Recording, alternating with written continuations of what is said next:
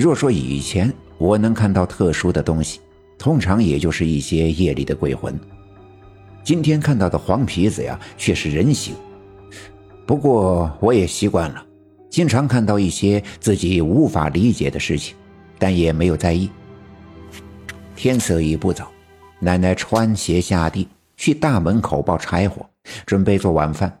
我睡了大半天，感觉有些闷，这也披上了大衣跟在后面。一出大门口的时候，听见小路上自行车响，循声望去，原来是大夫刘振刚。我奶奶赶紧伸手把刘振刚拦住。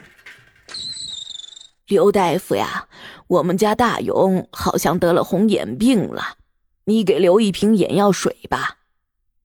刘振刚面带急色，像是有什么要紧的事儿，不过还是停下自行车，打开挂在车子后面的药箱，找出一瓶眼药水给我奶奶。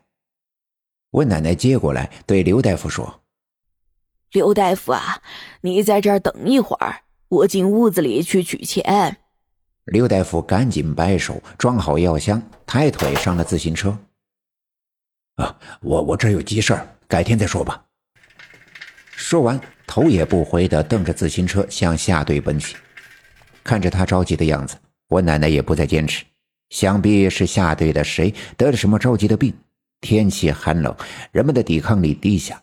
再加上过年这几天呀，人们吃吃喝喝没有节制，得了病都很正常。奶奶抱了点柴火回屋，洗了洗手，在口袋里掏出那瓶眼药水，喊我进屋。躺在炕上，要先给我上了眼药水，再去做饭。眼药水冰冰凉凉的，多少有些刺痛。我按照奶奶的要求眨了几下眼睛，让眼药水在眼珠上涂抹的更均匀一些。眼睛和鼻子是连通的，上了眼药水，鼻子就会发酸。奶奶让我多闭一会儿眼睛休息，自己便转身去外屋做晚饭。我听奶奶的话，躺在炕上闭着眼睛。刚躺了一会儿，就听见院子里有人叫我的名字：“大勇，大勇。”这声音听起来特别的熟悉，我知道应该是常银花来了。想想昨晚的梦，常银花卷起了一阵大风，跟我一起飞到了凤凰山武林峰常三太奶的住处，跟我简单的讲述了四方煞的由来，并告诉我，我命中注定不是一个凡人，未来要肩负守住四方煞，不让妖邪破解的重任。可尽管我入了师门，做了常三太奶的弟子，却并未发觉我与平时有什么不同。昨晚，常三太奶告诉我，今天会让常银花来找我，可能是要传授我一些什么样的神通。所以听到常银花在院子里喊我的名字，我异常的高兴。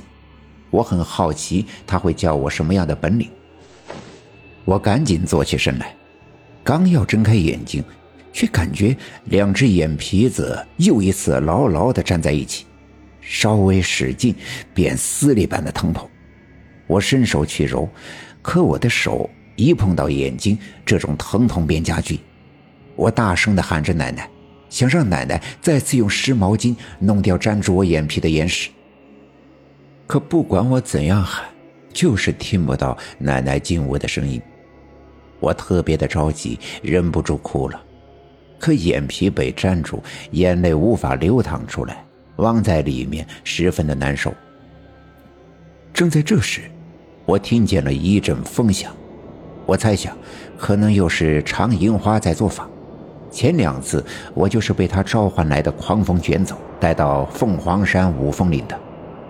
外面的风越刮越大，顺着窗子的缝隙吹进来，好似一根根藤条缠住了我的胳膊和我的躯干，他们用力的向外拉扯。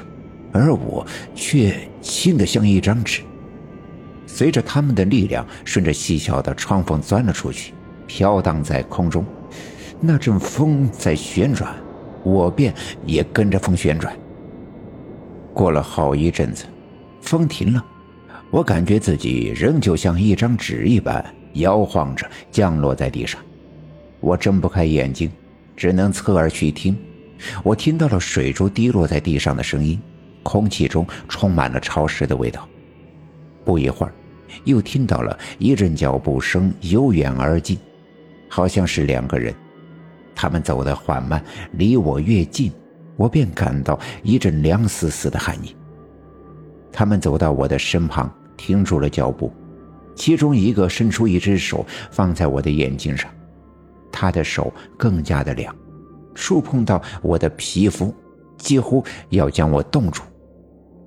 他的手却捂住不放，口中念念有词，他的声音很小，念的是什么完全听不清。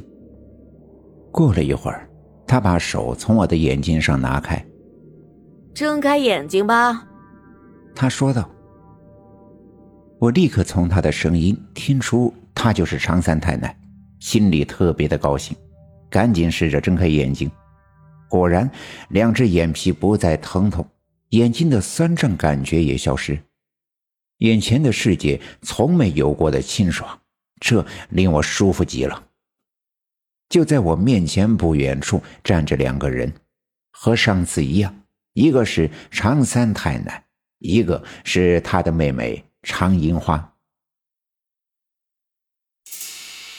本集已经播讲完毕，感谢您的收听。欲知后事如何，且听下回分解。